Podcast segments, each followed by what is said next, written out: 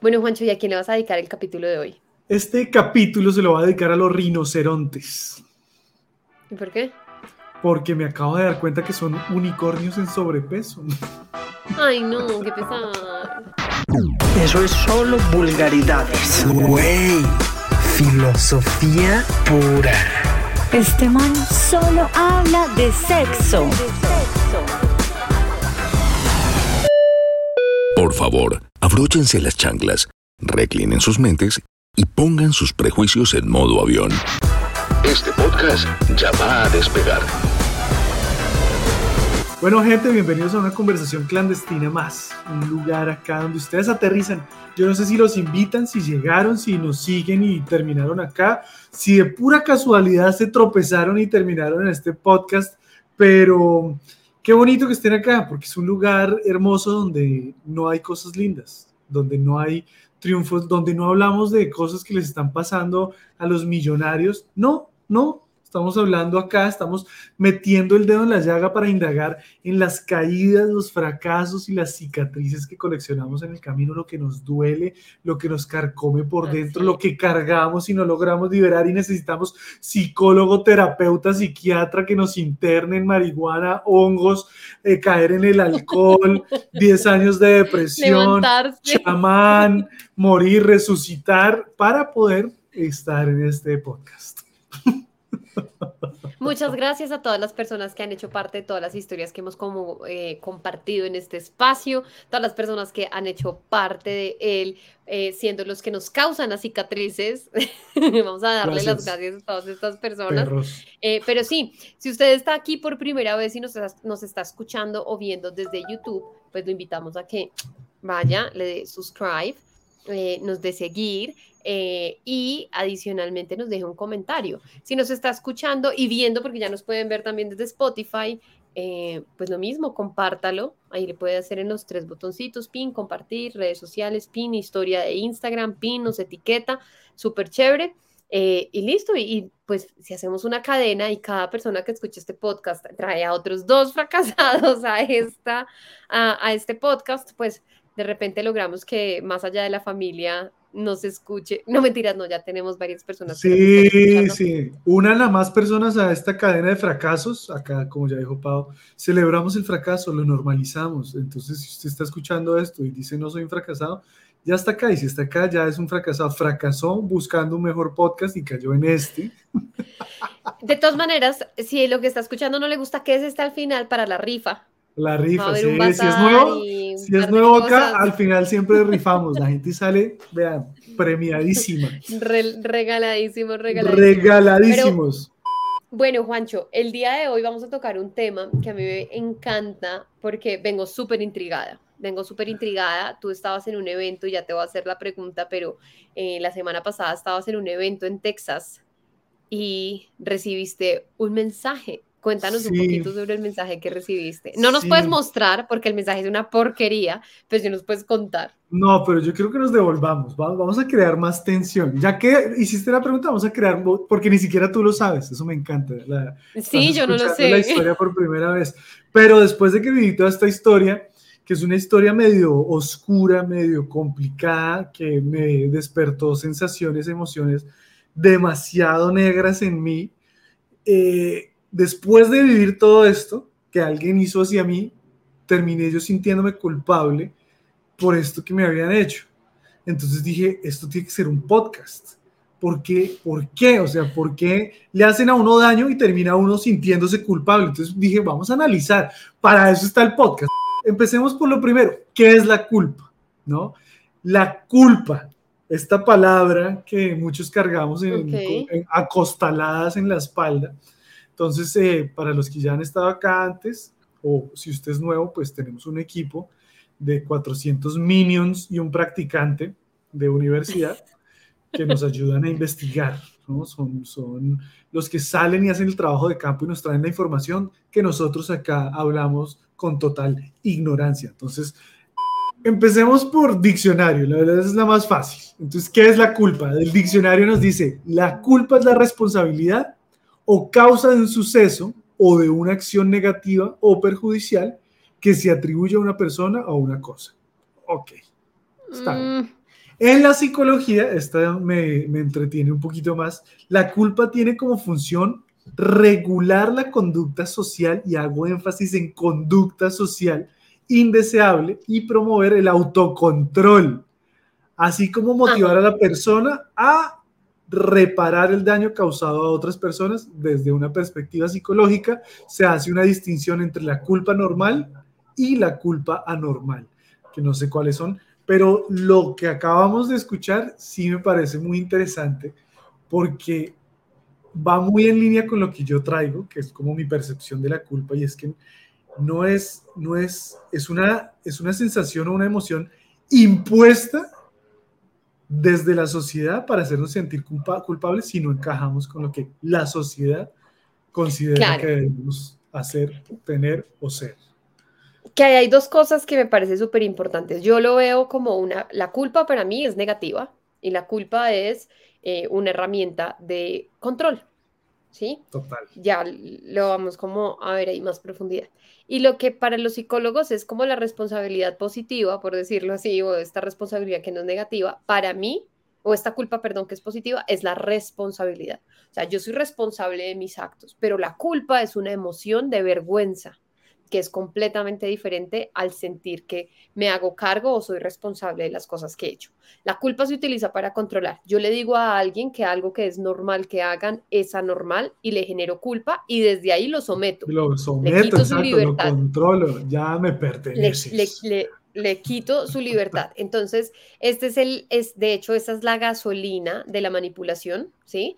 Yo hago sentir al otro culpable el otro se siente culpable y una vez es culpable pierde su libertad y yo lo tengo sometido a ciertas cosas que tienen que pasar, ¿sí? Como el, el, la pareja súper tóxica que te dice eh, cuando te vas a ir de, no sé, te vas a ir a tomar unas cervezas con tus amigos y te dice como, ay, no, y a mí que me está doliendo el estómago yo con estos cólicos. Y entonces, al final si lograste irte, te fuiste y estás todo el tiempo pensando, dejé a esta vieja ya con dolor, ah, enferma, no te disfrutas allá, no estás acá, no estás, mejor te rayaron la cabeza. La forma de controlarte y la otra persona puede estar en la casa así tirada gozándose una buena película y uno echándose una cerveza pensando, güey, puta, yo debería estar allá. Soy una porquería. No me gozo esto, soy el peor novio, la peor pareja del universo.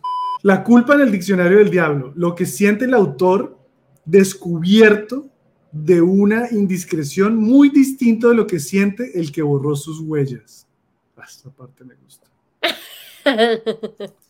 Está buenísimo. Uno siempre tiene que tener a alguien que le borre las huellas. Exactamente. Y siempre tiene que ser la persona que menos se sospeche. Ojalá sea como alguien con el que uno no comparta mucho tiempo y uno tenga un acuerdo oscuro debajo de la mesa. exactamente. Sí, el compiche, el que, mejor dicho, limpia cagadas. No, no, pero tiene que ser, pues que tiene que ser una persona que no sea, o sea, no puede ser tu mejor amigo. Sí, porque, porque digamos que si tú cometes una cagada para todo el mundo va a ser apenas natural que tu mejor amigo sea el que esté cubriendo, eh, limpiando las huellas. No, tú necesitas a alguien que se preste incluso para una pantalla en la que casi que no se lleven bien. Una persona que cuando le digan, usted estuvo ahí y usted participó y usted limpió, esa persona con tranquilidad diga, ¿qué va? Si a mí esa vieja ni me cae bien. Y todo el mundo diga, así ah, es verdad. Y ustedes, por usted, O sea, el Pau, con Pau, la Pau, la tóxica nació el dicho de al enemigo hay que tenerlo cerca. Freud explica la culpa como dolor psíquico que se impone el propio individuo por haber traicionado al otro y por poner en riesgo su amor.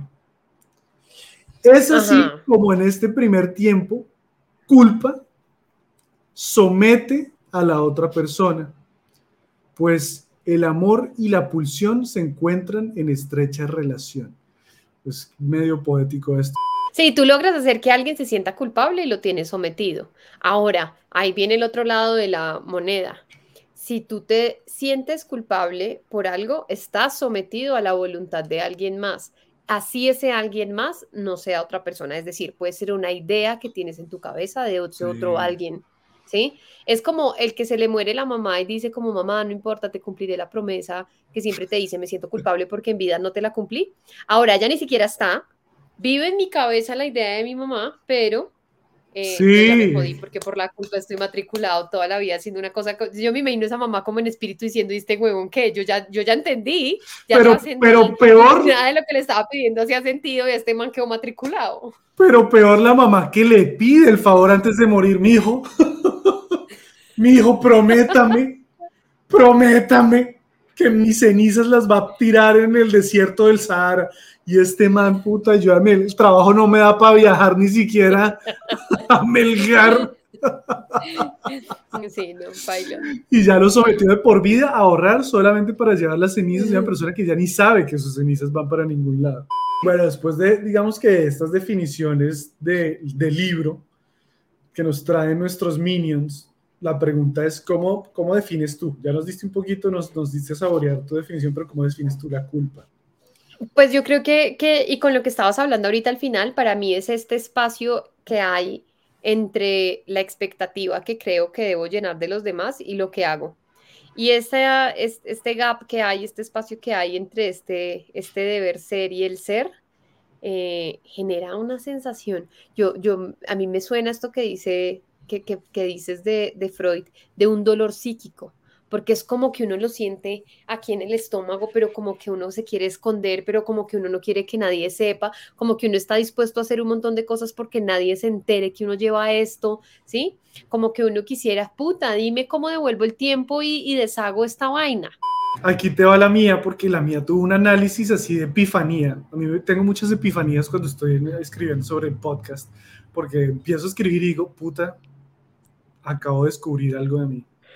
Soy Freud. no, eh, me puse a escribir para, dije, para mí, ¿qué es la culpa? Y estaba, estaba planteando como dos caminos. Dije, para mí la culpa es defraudar, la carga emocional de defraudar a alguien más o defraudarme a mí. Pero después puse en la balanza el defraudar a alguien más y el defrauda- defraudarme a mí y me di cuenta que me defraudo a mí todos los días constantemente y no cargo culpa.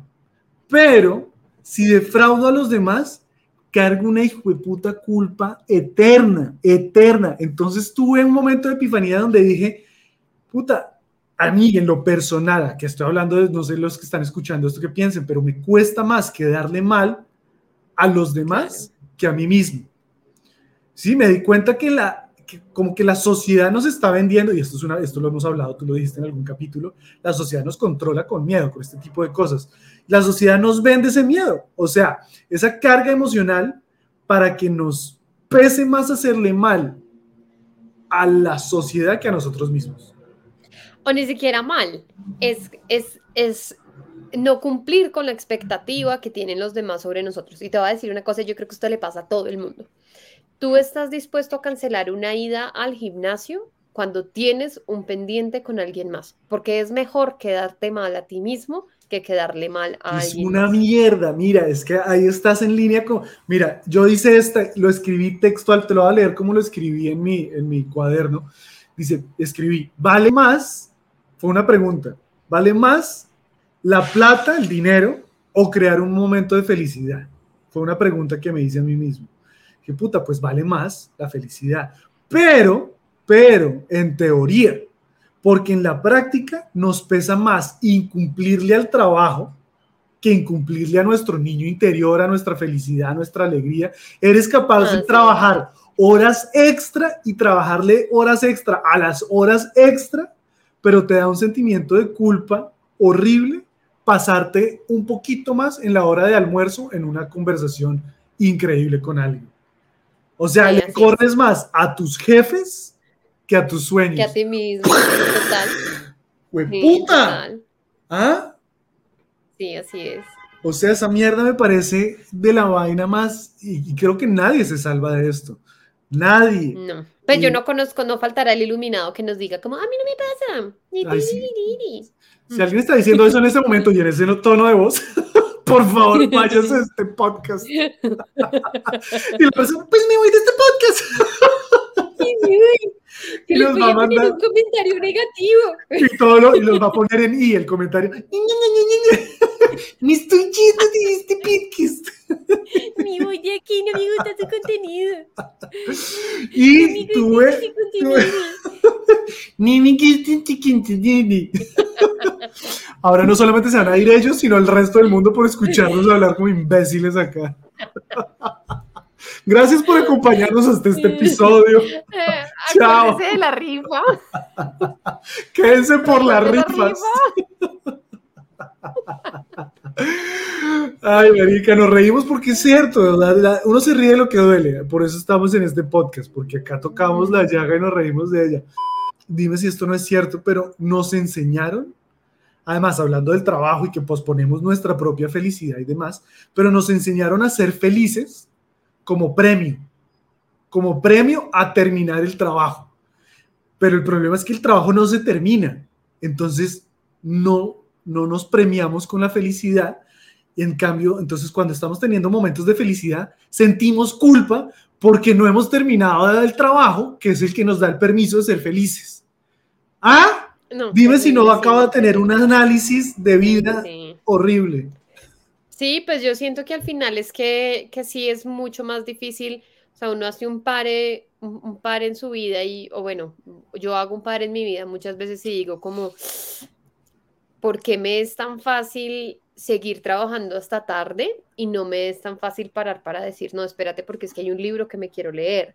o de algo que me gusta, porque digamos que yo puedo estar leyendo, pero a veces me pasa también que digo, no, lo que leo tengo que ser de algo del trabajo, porque pues, ajá, ¿cómo le voy a ser infiel al trabajo? Con algo, ojalá, y, Dios me libre, sea con un libro de algo que yo disfrute, de un tema diferente a algo que estoy haciendo en, en mi oficina, ¿sí? O mm, quisiera, lo que tú dices, estoy pasando, me estoy tomando un café con mi esposo, estamos en una charla súper chévere eh, y no soy capaz de pasarme 10 minutos. Ah, pero cuando el trabajo se pasa 10 minutos sobre mi vida personal, todo el mundo tiene que entender en mi casa, porque está siendo más fácil para mí quedarle mal a mi familia, ¿sí? a, mí, a, a mis sueños, a lo que yo quiero, a lo que yo disfruto, que a mi trabajo.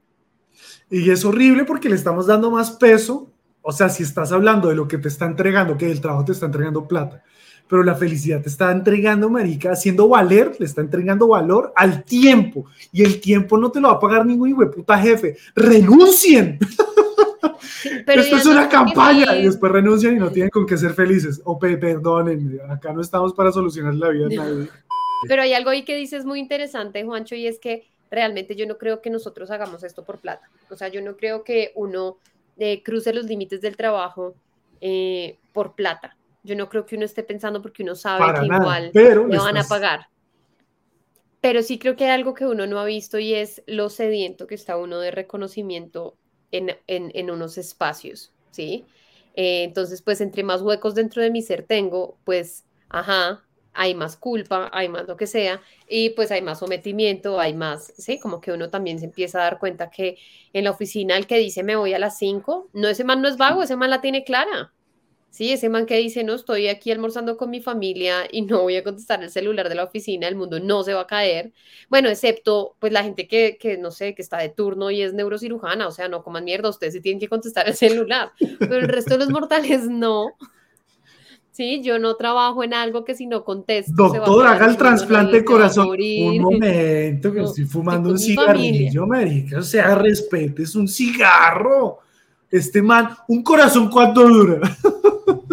acá, viene, acá viene una parte muy curiosa, y es que a- la fase 2 de esta conversación de la culpa, a veces pasa algo, si hay un acontecimiento, bueno o malo, en este caso pues es malo, porque acá hablamos de todo lo malo, eh, nosotros puede que no tengamos la culpa, pero nos echamos la culpa y nos cargamos esa culpa que no fue nuestra culpa y como no logramos entender que no fue nuestra culpa, pues cargamos por años la culpa intentando entenderla sin lograrlo. Entonces nunca nos libramos de la culpa.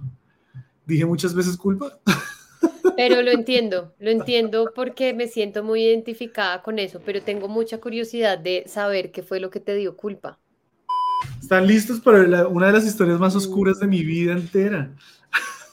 Ahora la gente lo escucha y dice, ay, no es patato, Juan, sí. marica". Sí, no. Macho, tienes que aprender que uno pone la expectativa bajita y entonces uno dice, no, me pasó una pendejada. Y cuando lo cuentas, la gente dice como, wow, de Sí. verdad eso fue. Sí, ya, no la quiero pasó?". contar, marica, ya no la quiero contar. La gente va a terminar ese capítulo y, Ay, Juan, si es exagerado hacerse la circuncisión a los 35 no es tan grave. ¡Qué feo! Se van a llevar O esa sea, imagen. porque, sí, porque tengo que ser una persona tan gráfica en mi vida. La historia comienza así. En los años 1600.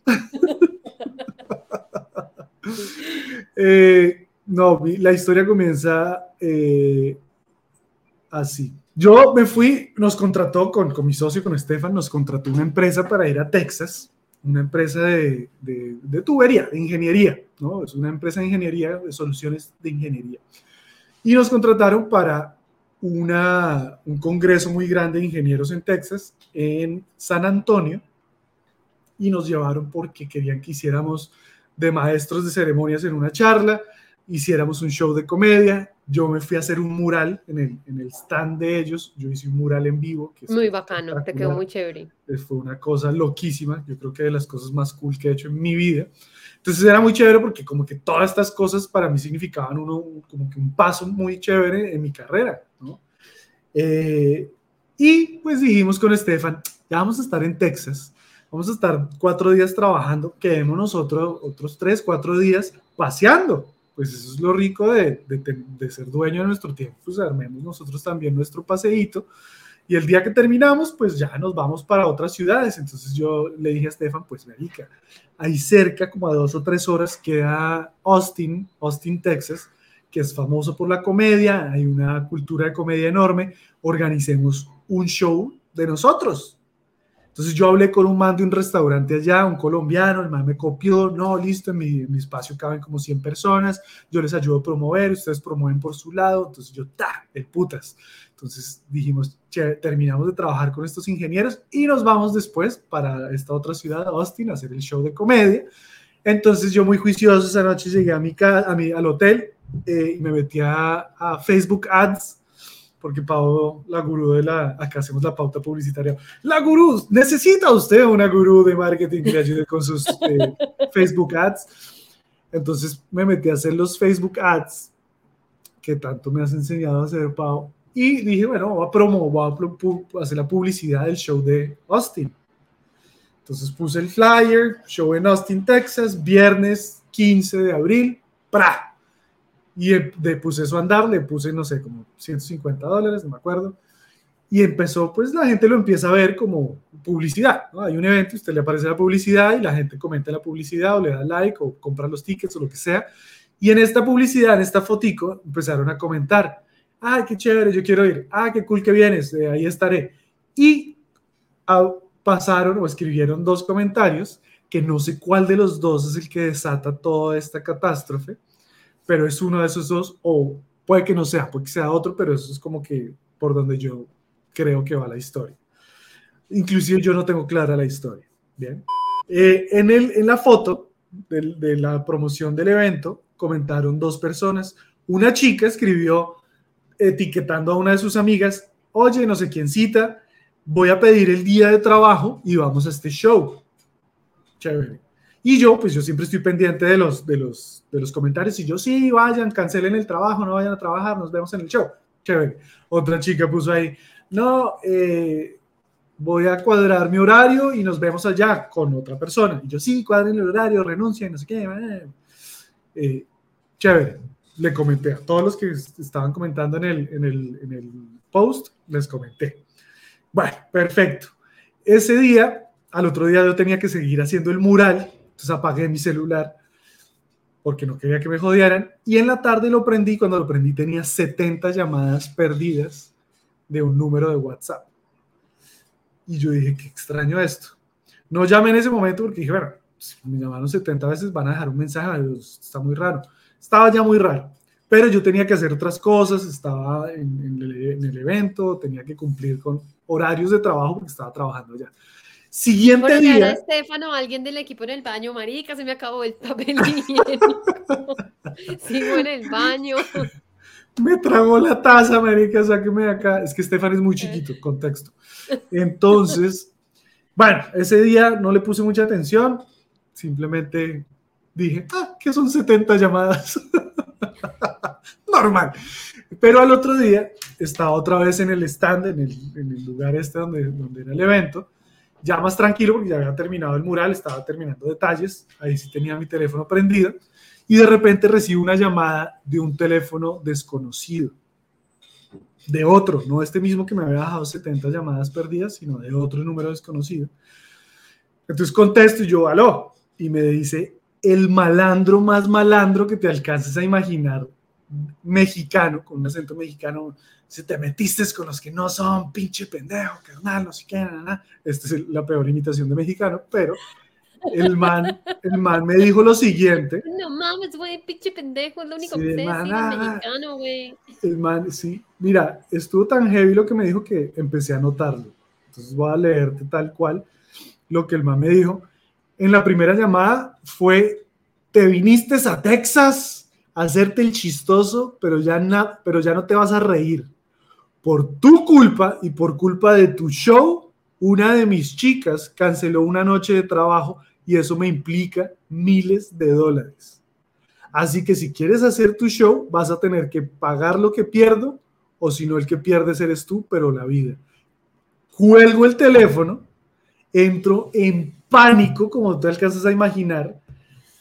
Primero, o sea, entré en pánico, pero yo no entendía, por un lado, si esto era una broma. Yo dije, marica, no sé, de pronto hay algún chistosito por ahí que dice, ay, es comediante, hagámosle una broma. Pero yo dije, está muy raro, porque ya- venía de tener 70 llamadas perdidas y empiezo, eh, en esa mañana cuando me llamó, yo tenía el, el teléfono en, en airplane mode, entonces apenas quité el airplane mode fue que me entró la llamada y ya tenía otras llamadas perdidas que no me había dado cuenta. Recibo esta amenaza, me friqueo, marica, mal, pero pues yo no quería mostrarle a, pues esta gente me acaba de, nos estaba contratando, estaban pasándola buenísimo, súper felices con mi trabajo, no me iba a quedar ahí, marica, para sudar frío, con cara de que vi un muerto, entonces me salí, me senté y dije, me tengo que relajar porque siento que estoy entrando en un estado de pánico y voy a actuar mal, creo que va a ser, voy a actuar mal. Entonces yo en- obviamente apagué el celular, eh, te leo para seguir en orden porque hay que llevar los sucesos en orden. Después de esa llamada, empecé a recibir mensajes en- de WhatsApp de otro número desconocido amenazándome de muerte a mí y a mi familia. Me empiezan a mandar fotos, y esto fue, yo te mostré esto, entonces me empiezan a mandar fotos y videos de gente que picaron, o sea, que de- le quitaron los brazos, Ay, le quitaron las no. piernas, la le cortaron la cabeza, me empezaron a mandar esas fotos y me mandaron dos o tres videos de, de así que estaban apuntándole a un man arrodillado vivo y de repente le explota en la cabeza con 35 disparos. Ay, no, y entonces, después de que me mandan todo eso, eh, me dicen, entonces, ¿qué, Juan?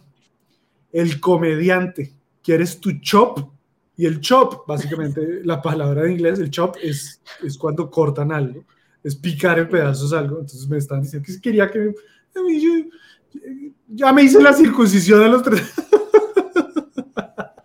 Entonces, claro, marica, entro después de, de ver, porque uno ve esos videos, ve esas fotos, marica, yo no sabía, no sabía qué hacer. Yo dije, ¿qué, qué tengo que hacer? ¿Me, tengo- me devuelvo a Canadá? ¿Incumplo con el trabajo? ¿Qué hago?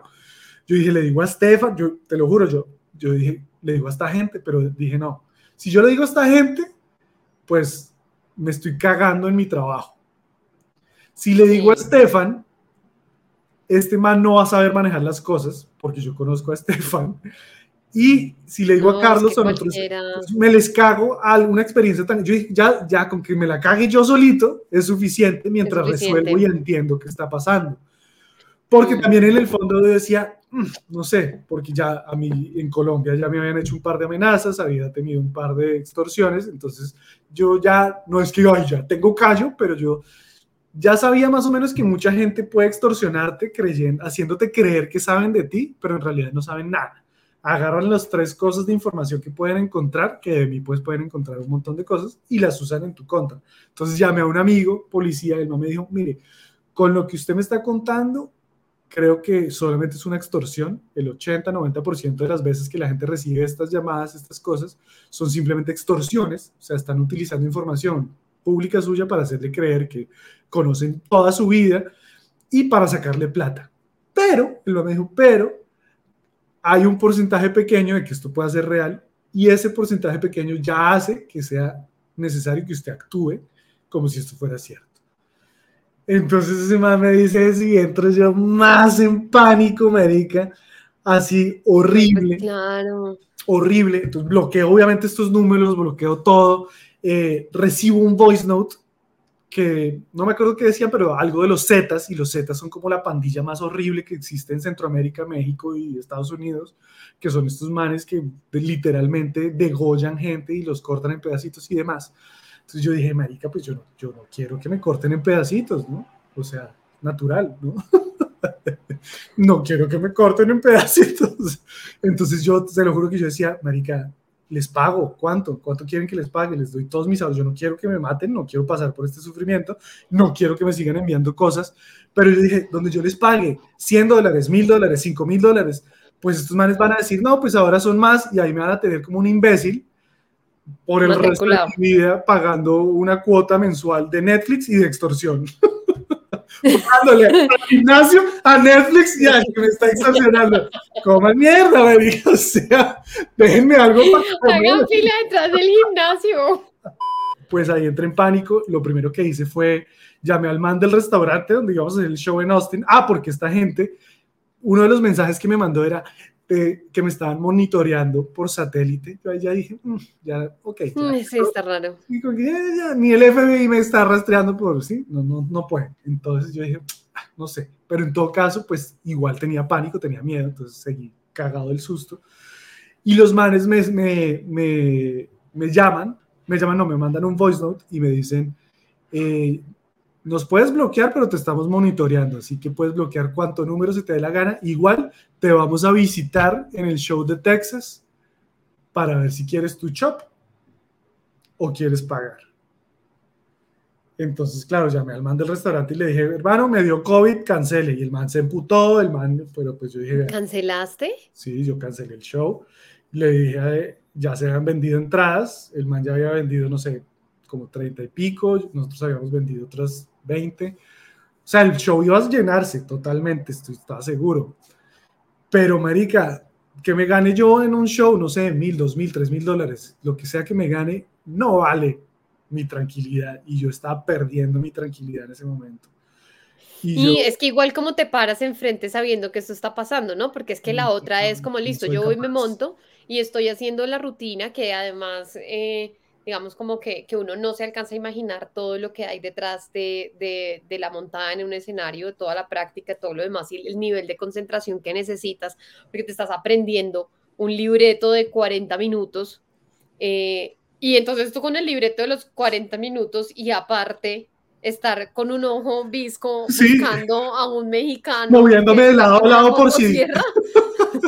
por si te lanzan una motosierra, pues como que no aguanta. Yo haciendo el show así de lado a lado.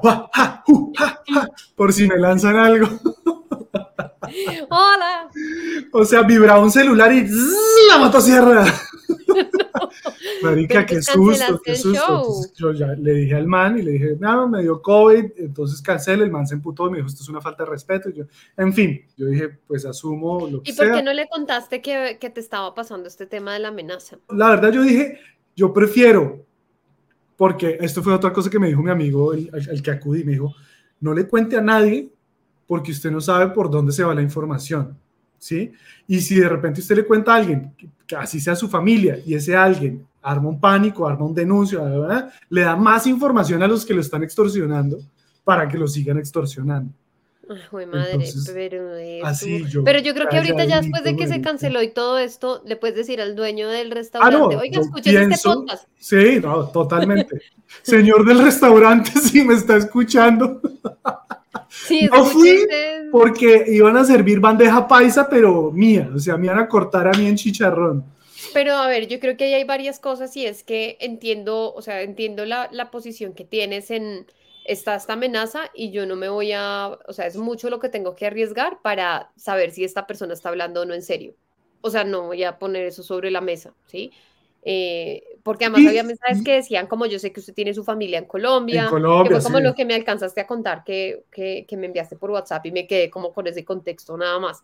Eh, entonces había como esta información. O sea, Yo- por ejemplo, en ese momento yo dije, en Colombia realmente mi papá y mi abuela están metidos en la mitad de la nada, no los van a encontrar. A la única persona que pueden encontrar es a Pau y pues Pau.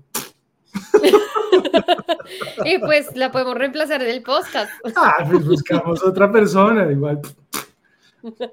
Pau, igual le hacen un chop y el man dice, puta, pero llevo dos horas cortando esta pierna.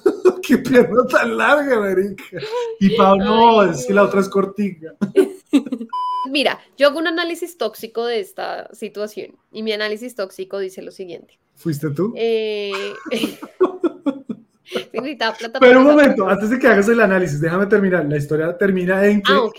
le cancelo el man, le digo a Stefan que no se vendieron tickets, entonces que voy a cancelar. Y Stefan, pues bueno, igual paseamos y nos damos otra vuelta. Y Stefan, no, pero aprovechemos, vamos a Austin, que era esta misma ciudad, porque hay un festival de comedia. Y yo, no, marica, mejor No. vamos para la playa, la playa. La playa quedaba a tres horas otro en el sentido contrario. Y yo, no, vamos a la Se playa. fueron Y a Galveston tengo- si yo no me unía que no, manica, ¿qué te parece si vamos aquí a Costa Rica? Sí, pues sí, tal cual, me los llevé para el otro lado, yo, esto está genial, un huracán en el mar, marica, pero yo, no, esto está divino, vean este solazo, güey.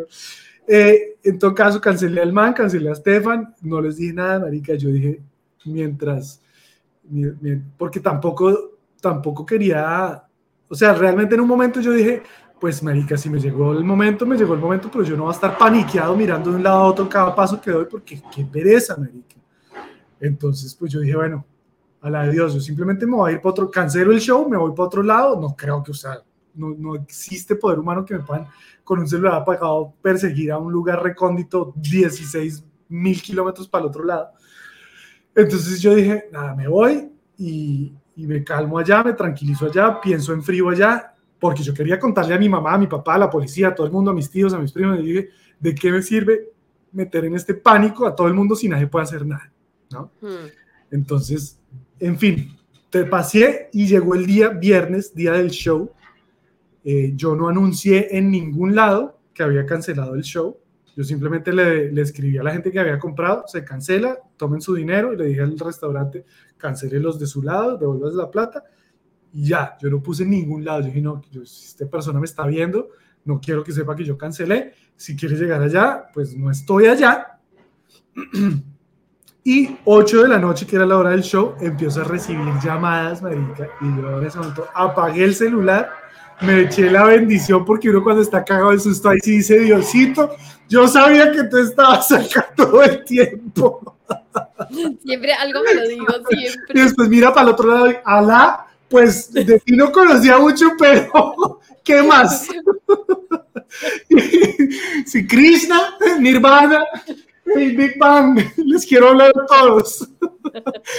Marica, me eché la bendición y dije, bueno, ya pasó el día del show, mañana viajo, mañana cuando esté en el aeropuerto detrás de la cinta de seguridad, digo, era una extorsión, me libré y continúo con mi vida. Y, y sí, pues me fui de paseo, toda esa mierda, eh, y ya, llegó el aeropuerto, entré y le dije a Stefan, te tengo que contar algo. y cuando le conté me dijo, marica, menos mal no me contaste. güey". Sí. y todo esto te lo cuento cagado de la risa, pero marica, lloré, tuve náuseas, estuve en pánico, estaba No, temblando, claro. tuve dos ataques de ansiedad horribles. O sea, una vaina, solamente hasta ayer lo- lloré ya conscientemente.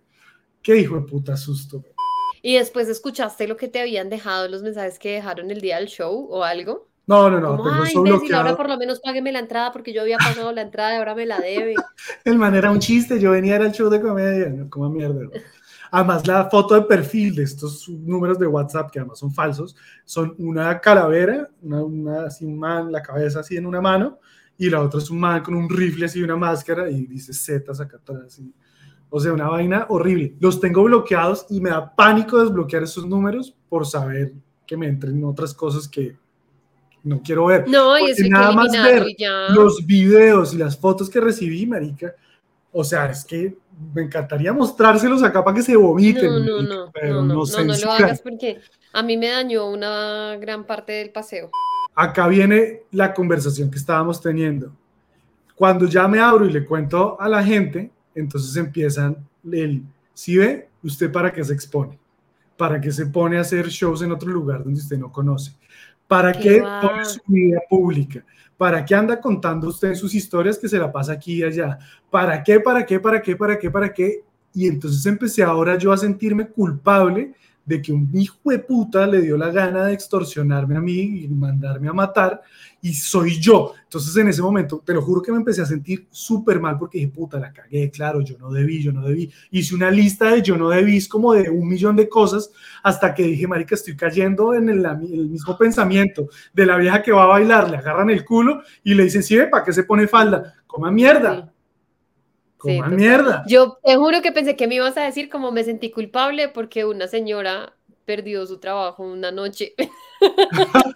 No, pues marica, yo no sé, o sea, yo me imagino que el man es, la vieja es una prostituta, el man es el, el pimp, la vieja no fue a trabajar y yo no sé, una vieja de esas se puede hacer miles de, no sé cuánto se hace, eh, pero pues marica, o sea, yo, yo No, igual es que sí me parece muy fuerte lo que tú dices, como em, de la, del de el mensaje que hay detrás de tú, tú te expusiste, tú te pusiste ahí, ¿quién te manda? Eh, ¿quién ta, ta, ta? No, o sea, eso no, perdóname, pero pues, o sea, la persona que te dijo esto, pues, y si está escuchando este podcast, marica, revísese. O sea, Ojo, pero no fue, no fue la persona, fueron un montón de personas. Marica, yo soy responsable. No, yo soy responsable de mis acciones, pero no soy responsable de la reacción de las reacciones. No, de acuerdo. Igual yo te digo una cosa, porque la lectura que yo puedo hacer de la situación, ahí sí como en mi análisis tóxico, eh, hay varios elementos que me llaman la atención de la historia. El primer elemento es que en la amenaza que te envían, te envían un montón de fotos de un montón de escenas, de un montón de cosas, lo que hace evidente que pues esto es una, una persona Sí. que consiguió estas imágenes en, en- en diferentes fuentes, o sea, no está en su eh, cosa del celular. Creo que me hubiera dado más susto si la persona hubiera mandado como una sola escena, ¿sabes? Y como que, no sé, eh, un- una cosa así como por el estilo. O sea, Pero hay otro te- tema- eso tiene toda la razón pensándolo con cabeza fría, pero yo entiendo que la manera de estos mares de extorsionarte es mandarte mil cosas, sobreabrumarte y tú decir, no me jodan, plata". Ahora, el punto es que yo te digo, yo puedo tener esta conclusión, incluso con cabeza fría y todo, igual te hubiera dicho, no lo hagas, ¿sí? Porque con todo y cabeza fría, con que exista una probabilidad de que esto sea real y que esto vaya a pasar, pues no tiene sentido, ¿sabes? Como que uno, eh, yo le escuchaba esta frase a un amigo muy cercano, de hecho de los dos, que él decía, eh, uno a esta vida no vino a enseñarle a nadie, ¿sí? Yo no vine a esta vida a enseñarle a, esta persona que te estaba escribiendo, digamos que la historia fuera real y que una persona que está trabajando con él hubiera perdido mil dólares esa noche. Yo no vine a este mundo a enseñarle a ese señor que yo no me voy a ser responsable de las acciones de alguien más, que sea alguien es autónomo, que si perdió su negocio, que se responsabilice, porque pues estas de pronto es de este tipo de personas que va por la vida eh, espolvoreando plomo, eh, pensando que los demás son responsables de todas las cosas que él no se quiere encargar, que es una postura, o sea, es básicamente una postura completamente infantil, pero lo que yo sí creo es que estas personas lo que están haciendo básicamente es coger una información que está expuesta, que creo que ahí puede estar el aprendizaje, y es que tanta información está expuesta de nuestras vidas en redes sociales, porque además creo que no tienes que ser influencer o tener un podcast o tener shows para que alguien entre en tu perfil, vea de dónde eres, Ah, vea no. la última ubicación de una foto y Marica, te diga, claro. oiga, estoy aquí donde usted está tomando vacaciones y si no me paga tanta plata, pues voy y le X o Y. O sea, creo que esas personas se pusieron creativas en inventarse una historia en la que hacía sentido que te cobraban. Sí, porque si tú miras es como, esto no es una extorsión, te estamos cobrando algo que nos hiciste perder. O sea, te estamos poniendo como Ah, sí, sí, sí, eh, el, a man- paz. en el, el- el screenshot que te mandé, el man decía, te metiste con mi negocio. Y es como que... Exacto, sí. exacto. O sea, Pero- no, es, no, no es, para ellos de pronto no es como tan una extorsión porque no te estoy diciendo o me das la plata o te mato, ¿sí? Sino es, eh, no te estoy extorsionando, te estoy cobrando. Sí. Pero mira, es que quiero llevarte a la fase 2 de mi sentimiento de culpa y es que yo cuando cancelé, cuando ya le dije al man del restaurante que cancelaba, pues obviamente el man dijo, no, esto es una falta de respeto, no sé qué, eso no sé, por eso no hago las cosas así, na, na, na, na, na". Pero Obviamente la excusa que yo le había dado era que me había dado COVID, ¿cierto? Eh, pero sentí tanta culpa con el man que le dije, no, bueno, entonces pongámoslo en pausa hasta mañana a ver si me, me mejoro de COVID y siento que cuando en realidad yo estaba era cagado el susto por una extorsión y yo no quería ir allá, pero me daba más, me da- o sea, estaba dispuesto, en ese momento estaba dándole más poder a él, ¿sí? Ah, digamos que no existe una extorsión, sino el COVID, de verdad hubiera sido COVID. Marica, igual, no debería yo ir a exponer a toda esta gente, marica, ni sentirme enfermo solamente porque me da cagada que este man del restaurante, pues... se Sí, sí, sí, de acuerdo. Y sí, de después me acuerdo. sen- también, eh, por otra parte, yo decía, marica, pero la gente ya compró entradas, weón, y la gente... Y, y puta, ¿por qué, me, ¿por qué? ¿Por qué una tras otra vez me estoy poniendo en segundo plano? Y eso pasa, no, sé, esto fue como un ejemplo gigante, pero siento que a uno le pasa eso en, Todo el en- en tiempo. dosis chiquitas todos los putas días. como al final tú haces el ejercicio, listo, en el peor de los casos este tema hubiera sido cierto y las personas que perdieron la entrada o no, no perdieron la entrada, llegaron, eh, ¿qué? Sí, frente a eso, como, ah, sí, pues era un man, ni siquiera me acuerdo el nombre, Y ya. ¿sí? Que es un poco lo que pasa con el trabajo, ¿sí? Como que tú te entregas y te entregas y te entregas. Yo tenía siempre como, me acuerdo como eh, esta sensación de, ay, no, es que si yo no hago esto, básicamente la empresa se cae, que es entre uno, uno sentirse indispensable y uno sentir que es el centro de la empresa, que no pasa, ¿sí? Jamás, Eh, jamás. Y que uno tampoco tiene que saltar al otro lado y decir como, ah, son unos hijueputas que solo nos ven como números. No, es un negocio, ¿sí? O sea, no se apasione ni para un lado ni para el otro, es un negocio. Usted está haciendo un intercambio de dinero por un tiempo que usted está ofreciendo ahí. Eh, pero entonces el punto es como que yo decía, pucha, sacrifiqué muchas cosas, sacrifiqué muchas cosas, sacrifiqué muchas cosas, y al final en las empresas a las que tú renuncias, lo más chistoso es que a veces ni siquiera te consiguen reemplazo. Lo que tú creías que solo tú podías hacer y que nadie más lo podía hacer, terminan haciéndolo cinco personas que estaban por debajo de tu nivel a las que están toteando, pero la están sacando adelante. Sí. ¿sí? O sea, no era tan necesario alguien de tu perfil, alguien como en tu, nada, nada de eso. Entonces, lo que tú dices es muy cierto y es como yo frente a las decisiones, como hay, hay un concepto que me parece muy bonito que, del, del que habla un taita muy cercano que, que Juli y yo tenemos muy cercano y que él nos dice, usted tiene que tomar una decisión y entregarse al mundo de la sin elección. Y básicamente es, usted tomó la decisión de no hacer el show, listo, me entrego con lo que eso venga. ¿Sí? Sí, no me pongo a revisar ni a mirar que no sé qué, no, ya Sí, tomé la decisión sí. y una vez tomada la decisión, ahí me entrego, ¿sí? Y me entrego a lo que sea que venga porque yo abro unas posibilidades y se los voy y, yo entrego esas posibilidades a una fuerza superior, pues yo no me voy a poner a mirar o no mirar. Y lo que tú dices, sopeso, como eh, yo no voy a arriesgar, no tengo que justificar porque es otra cosa, como que tuviéramos que justificarle al otro porque nuestra decisión fue la adecuada, ¿sí? Y peor aún, no solo si es adecuada, sino que sería la decisión que el otro tomaría. Entonces, si el otro nos dijera, yo hubiera presentado el show porque por encima de cualquier cosa está el amor al arte y está el que nunca me... Ah, bueno, huevón, es cosa suya, ¿sí? Eso Sí, sí, va con usted, ¿sí? Pero entonces entras en otra conversación. Entonces el punto es como, no le tengo que justificar a nadie, nadie tiene que estar de acuerdo con la decisión que yo estoy tomando, yo simplemente la estoy tomando, porque frente a unas variables yo medí, decidí y me entregué, y al que no le gustó, pues que no mire. Pero es muy importante lo que dices. Decidí y me entregué. Es, tiene que ser así de puntual, porque uno sí, por ejemplo, yo tomé la decisión y después, ah, pero voy a cargar con. No, y dije, yo mismo me tuve No, que decir, mi mierda, ya la asumí, ya me olvido, ya no existe show. Ya, punto. Sí, ya no fue. ¿Qué Sí, sigue? no Ahora fue. sí, vámonos de paseo. Punto. Chao. Sí. Y fui y me lo gocé, a pesar de que estaba siendo extorsionado. bueno, para cerrar, eh, tips para no echarse la culpa. para que la gente se lleve algo de esta mierda. Primer tip eh, para no echarse la culpa. eh, si no se quiere echar la culpa, no salga. Para que no le pase nada, no El salga. problema es que si, si se queda en la casa, después se va a quedar con sentido de culpa en la casa. Y O sea, pasa algo en se la casa y ve por estar en la casa. Eso por le pasa estar por acá estar en la casa, América, totalmente. No quiere echarse la culpa o está cargando la culpa y quiere de verdad liberarla. Rece tres padres nuestros y no sabe María. mentiras, Dios, mentiras. Es Alá. molestando, es Estoy molestando. mol- es un podcast, ay, ya se la tomaron en serio. Yo no soy dueño de sus reacciones. tip número 3. ¿Estás lista para el tip número 3? A ver, Para no sentir culpa por algo que hizo, haga algo peor. y luego algo, algo todavía peor y ya continúe. Eso es una bola, pero usted no, no hay tiempo de sentir culpa. Solo hay tiempo de cuál, cómo, cuál es la siguiente cagada. Como que se voltea a mirar y diga, no, eso primero era una pendejada. Sí. Esta es muy típica. Siguiente tip: eh, échele la culpa a alguien más. Eh, fácil, eso estamos habituados. Pero Eh, y vas a tener la culpa de haberlo hecho y de echarle la culpa a alguien más. sí. Carga No, le uno toca ser mala persona. carga uno con la culpa de que otra persona tiene la culpa de la culpa que debería estar O sea, cargando. te quedas con la culpa de la responsabilidad que tienes por haber embalado Ujú. a alguien más. La última, para que nos des la tuya, ya esta sí es en serio.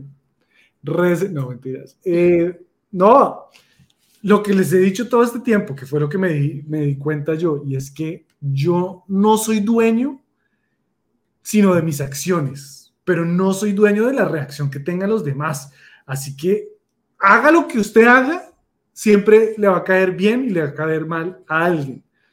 Entonces creo que es tal cual es, tome una decisión, váyase con eso y que se vengan las consecuencias, buenas y malas, afrontelas, marica, porque no hay nada más que hacer. Creo que hay que hacer el ejercicio consciente de poner primero la salud mental de uno antes de la de los demás. Y creo que siempre, por lo menos yo, siempre estoy haciéndolo al revés.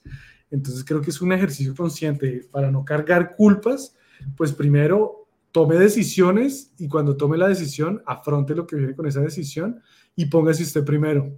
O sea, yo creo que ahí el, el- el tip que yo daría es entender que em, no, no es la culpa de uno, no es tu culpa, no es la culpa de la que estaba bailando en falda. Ay, ¿quién la manda a ponerse falda? No, creo que, creo que en este momento de la vida es un pensamiento absolutamente primitivo. Y si usted lo está escuchando este podcast y es de los que piensa eso, déjeme decirle que usted es una persona primitiva. Entonces, al final es Y como... "Oh, oh, oh". Oh, oh, oh.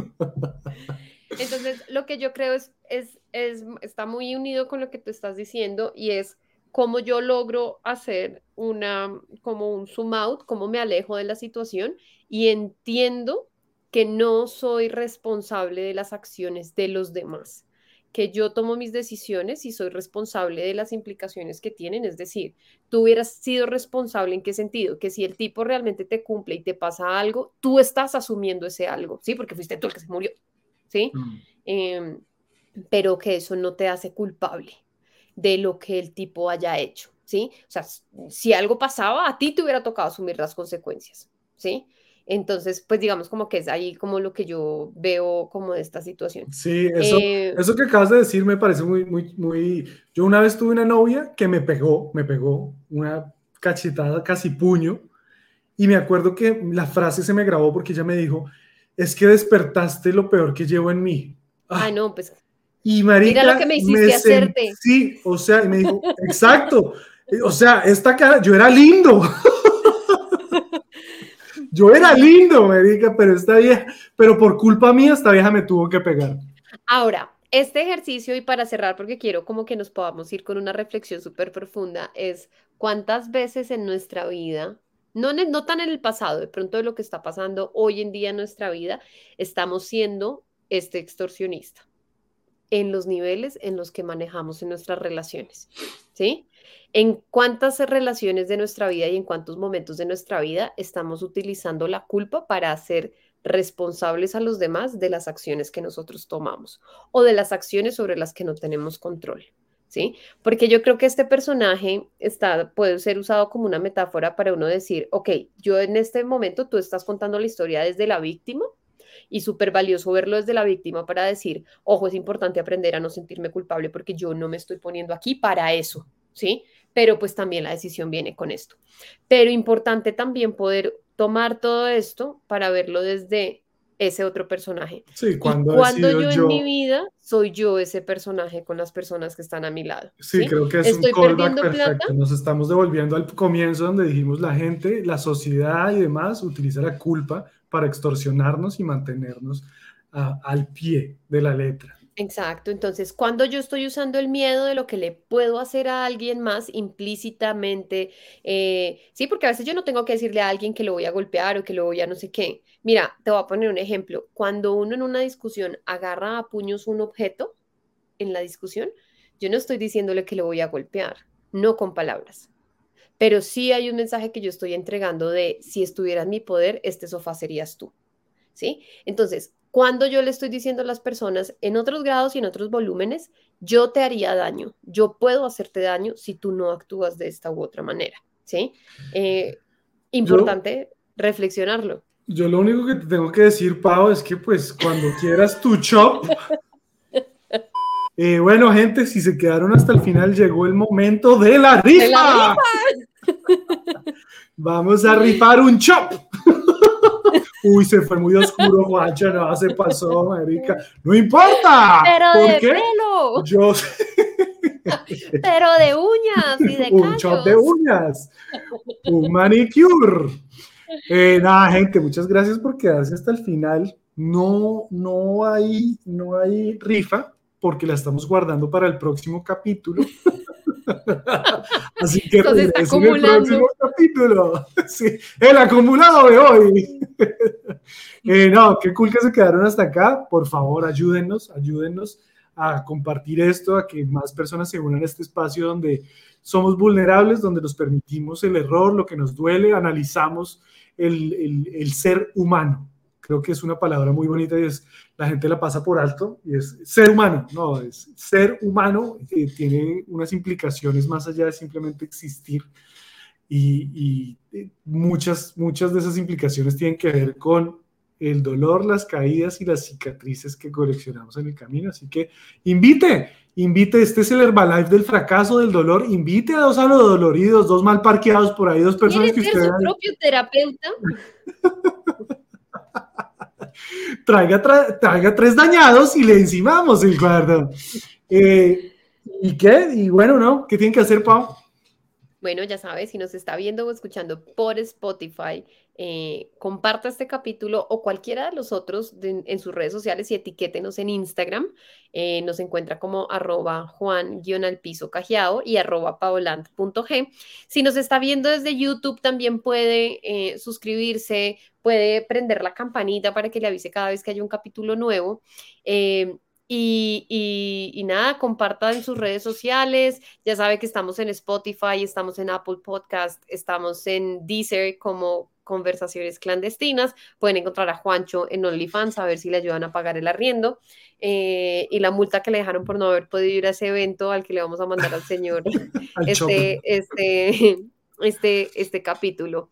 Eh, también los invitamos a que nos califiquen con cinco estrellitas. Cinco en- estrellitas uh, en Spotify. Spotify. Ya nos Si no nos va a poner cinco estrellas, no nos ponga. Váyase, váyase. Este no es Uber, lárguese de acá. Y nada, de verdad, yo sé que jodemos mucho con que nos sigan, que nos eh, inviten a otra gente, pero eso es lo que alimenta este espacio. Así que nada, nos vemos en una próxima conversación clandestina, mi gente. Chao. Chao.